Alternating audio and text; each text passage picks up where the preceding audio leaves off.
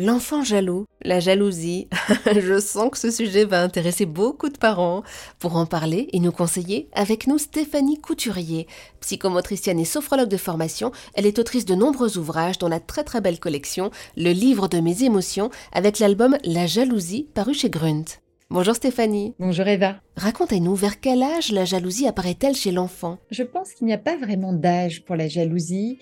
Euh, on le voit apparaître très souvent euh, dans, alors, quand l'enfant est en, en, soit en collectivité et euh, désire quelque chose que l'autre a, ça, ça peut arriver et donc mmh ça peut apparaître un petit peu euh, on va dire, à la crèche, mais c'est plus de l'envie réelle que de la jalousie. Euh, et puis après, ça arrive avec euh, l'arrivée d'un petit frère ou d'une petite sœur très souvent.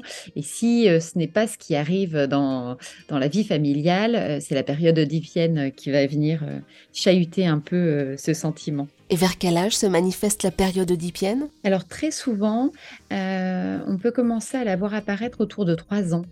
Mmh. Et ça s'étend, hein, ça s'étend euh, jusqu'à 7 euh, ans généralement. C'est-à-dire que c'est pas pas une période qui va être intense tout le temps, c'est juste quelque chose qui se met en place euh, en termes de liens, en termes de repositionnement dans la famille et dans, le, dans les liens familiaux. Et l'enfant va être euh, attiré par le parent du sexe opposé et va progressivement un peu euh, se mettre en rivalité avec le parent du même sexe. Et donc c'est là où la jalousie peut apparaître et peut venir un peu perturber euh, le climat familial. Merci beaucoup Stéphanie Couturier pour toutes ces précieuses informations.